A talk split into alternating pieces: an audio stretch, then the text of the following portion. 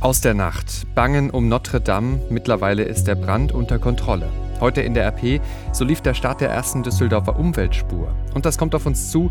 In Duisburg beginnt der Prozess gegen einen Vater, der seine Kinder zur Arbeit auf seiner Drogenplantage gezwungen haben soll.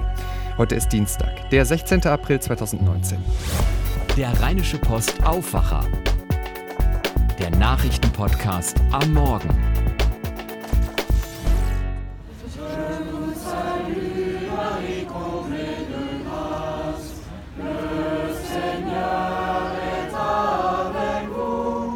Ave Maria. Pariser singen, beten für ihre Kirche, Notre Dame, die in diesem Zeitpunkt noch lichterloh in Flammen steht. Und es scheint unklar, ob die weltberühmte Kathedrale das Feuer übersteht.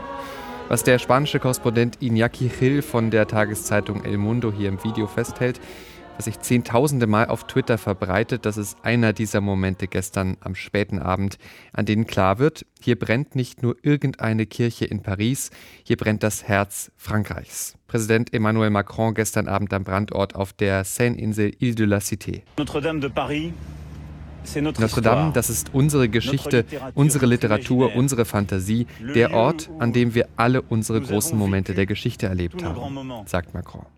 Und damit herzlich willkommen zu dieser ja irgendwie doch besonderen Aufwacherfolge. Ich bin Henning Bulker. Guten Morgen. Zusammen schauen wir jetzt auf die Nachrichten für den Start in diesen Dienstag. Und da geht die wichtigste Frage direkt an Dorothea Finkbeiner in Paris. Sie berichtet von dort für die Deutsche Presseagentur. Ist das Feuer in Notre Dame jetzt endlich gelöscht? Nicht völlig gelöscht, es gibt wohl noch Glutnester, aber unter Kontrolle. Und das ist eine Riesenerleichterung, nachdem ja bis gestern ja 23 äh, Uhr noch befürchtet wurde, ganz Notre Dame könnte nicht mehr gerettet werden. Aber die 400 Feuerwehrleute haben gekämpft und gekämpft und am Ende ist zwar das Dach verbrannt und ein kleiner Spitzturm in der Mitte eingestürzt, aber die Kathedrale steht noch. Und Frankreichs Präsident äh, Emmanuel Macron, der vor Ort war, hat versprochen, wir werden sie wieder aufbauen. Wir werden Notre Dame wieder aufbauen. Und die ersten Riesensummen dafür wurden auch jetzt schon gespendet. Ja, 100 Millionen Euro hat die französische Milliardärsfamilie Pinot schon für den Wiederaufbau versprochen. Am frühen Abend gab es ja den Alarm Notre Dame brennt. Dann war über Stunden unklar, ob und wie viel vom Pariser Wahrzeichen erhalten werden kann. Da muss man sich auch nochmal verdeutlichen. Notre Dame, das ist der Mittelpunkt Frankreichs, buchstäblich. Die Kathedrale ist der Ausgangs- und Endpunkt aller großen französischen Straßen. Millionen Menschen besuchen jedes Jahr diesen Inbegriff gotischer Architektur, errichtet im späten 12. Jahrhundert. Dorothea, wir haben die Gesänge ja gerade schon gehört. Wie war sonst die Reaktion der Menschen, der Touristen, der Pariser, als sie das Feuer gesehen haben?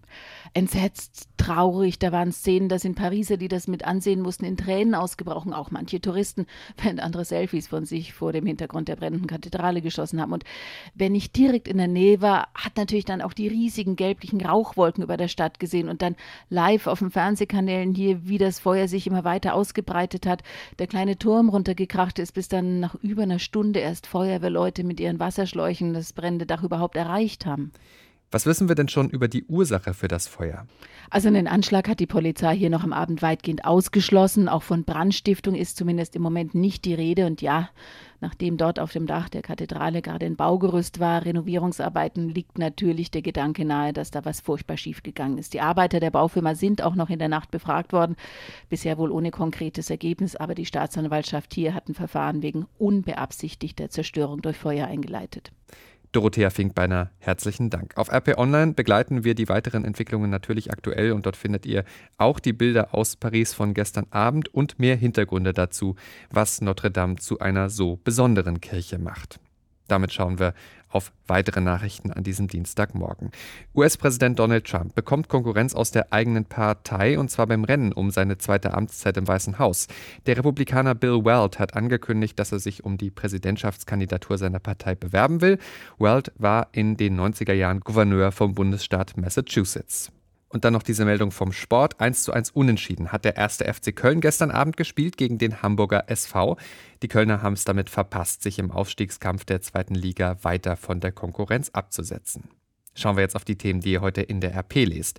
In NRW fehlen hunderte Lehrer für den islamischen Religionsunterricht. Diese Meldung steht heute bei uns auf der Titelseite.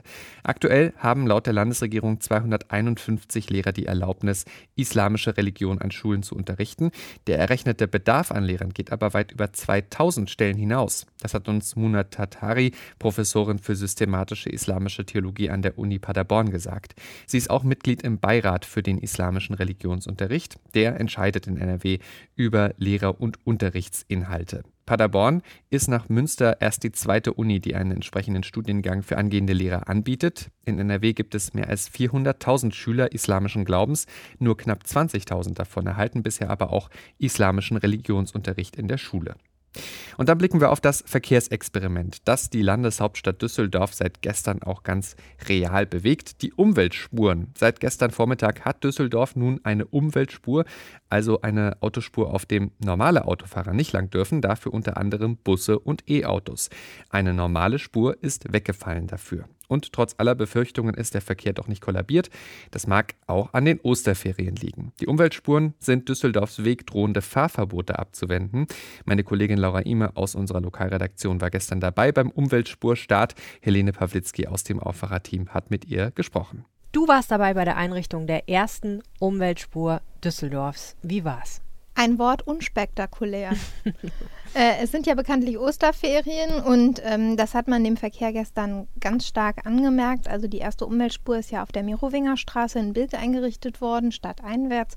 Das ist eine Straße, die normalerweise gerade im Berufsverkehr sehr, sehr stark befahren ist, wo es sich auch so schon immer gestaut hat. Und durch die Osterferien ist da aber jetzt schon spürbar weniger los und entsprechend äh, reibungslos hat das gestern auch mit der Umweltspur funktioniert. Wie genau hat denn das funktioniert? Also was genau ist da passiert gestern Morgen? Also zwischen der Kopernikusstraße und dem Ludwig-Hammers-Platz ist jetzt diese Umweltspur eingerichtet worden. Das ist die rechte Fahrspur. Darauf dürfen jetzt nur Busse, Taxis, E-Fahrzeuge und Fahrräder fahren. Und das sieht in der Praxis dann so aus, dass direkt an der Ecke Kopernikusstraße Merowingerstraße so ein Straßenschild aufgestellt ist, das halt diese Spur als Sonderfahrspur ausweist. Und die Autos haben dann einige Meter Zeit, wenn sie die Kreuzung vom Südring passiert haben, um sich auf der linken Spur einzufädeln. Und ab da dürfen dann auf dieser Distanz nur noch diese zugelassenen Verkehrsteilnehmer die Spur befahren und alle anderen, die Autos, ob Diesel oder Benziner, müssen links bleiben. Was sagen die Anwohner dazu? Also die Anwohner, mit denen ich gesprochen habe, die waren sehr skeptisch, was das betrifft. Die haben erstmal gesagt, was ich jetzt auch gerade gesagt habe, hey Leute, es sind Osterferien, da ist auch einfach nicht viel los hier. Äh, schaut euch das mal in zwei Wochen an, dann wird es hier Chaos geben. Ich habe mit einer Anwohnerin gesprochen, die auch, äh, sage ich mal, einen Beweis dafür anführt, die sagt, als zum Beispiel der Bilka S-Bahnhof umgebaut worden ist, war das hier teilweise hinten schon mal einspurig, die Merowinger Straße, und das hat damals auch schon nicht funktioniert. Ein anderer Anwohner hat gesagt, schon jetzt, wenn richtig Berufsverkehr ist, äh, würde sich der Verkehr auf den beiden Spuren sehr, sehr stark stauen bis zur Münchner Straße. Und er glaubt, dass dieser Effekt eher verschlimmert wird dann nach den Ferien. Hm. Die Frage ist ja eigentlich, was ist der Sinn dieser Umweltspuren und kann sich dieser Sinn erfüllen? Genau, also die Umweltspur ist ja äh, Teil eines ganz, ganz großen Maßnahmenkataloges, der in dem sogenannten Luftreinhalteplan der Stadt Düsseldorf festgeschrieben ist. Ähm, dieser Luftreinhalteplan wurde von der Bezirksregierung aufgestellt und soll dafür sorgen, dass diese berühmten Grenzwerte von äh, Schadstoffen in Düsseldorf wieder eingehalten werden. Man möchte in Düsseldorf sehr gerne Dieselfahrverbote vermeiden und hofft halt mit diesem Luftreinhalteplan auch dem Gericht, das noch prüfen muss, ob das zulässig ist, dass wir keine Dieselfahrverbote machen, dem möchte man zeigen, wir tun hier alles, um die Luft irgendwie wieder besser zu machen und um eine Verkehrswende zu erreichen und um diese Schadstoffbelastung wieder ähm, ja, zu senken. Hm. Wie viel das jetzt an der Umweltspur an der Merowinger Straße bringt, wissen wir jetzt natürlich noch nicht. Ähm, das wird evaluiert. Ich habe gestern auch einen Wissenschaftler der Hochschule Düsseldorf getroffen, der da so Passivsammler, so heißt das, aufgehängt hat, die dann so, äh, ja, so, so Schadstoffe filtern und ähm, die jetzt auch für ihre Forschung da gucken, wie, wie entwickeln sich die Luftwerte, werden sie besser, werden sie schlechter. Die Stadt evaluiert das Ganze auch. Die ähm, Frau Zuschke, die zuständige Verkehrsdezernentin, hat gesagt, in einem halben Jahr möchte man so einen ersten Zwischenbericht mal vorlegen.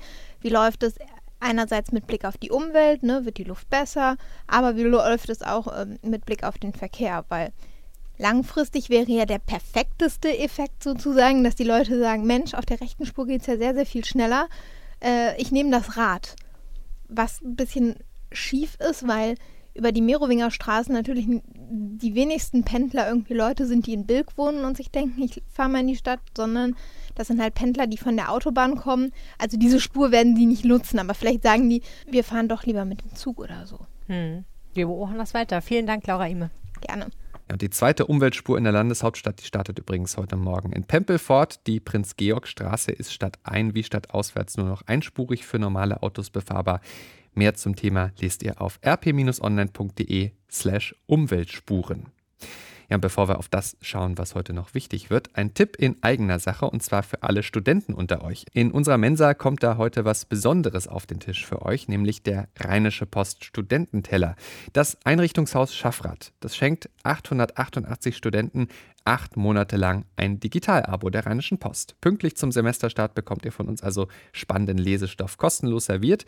Nach den acht Monaten endet das Abo automatisch. Ihr müsst nicht kündigen. Alle Infos zur Aktion findet ihr auf rp-online.de slash Studententeller, rp-online.de slash Studententeller.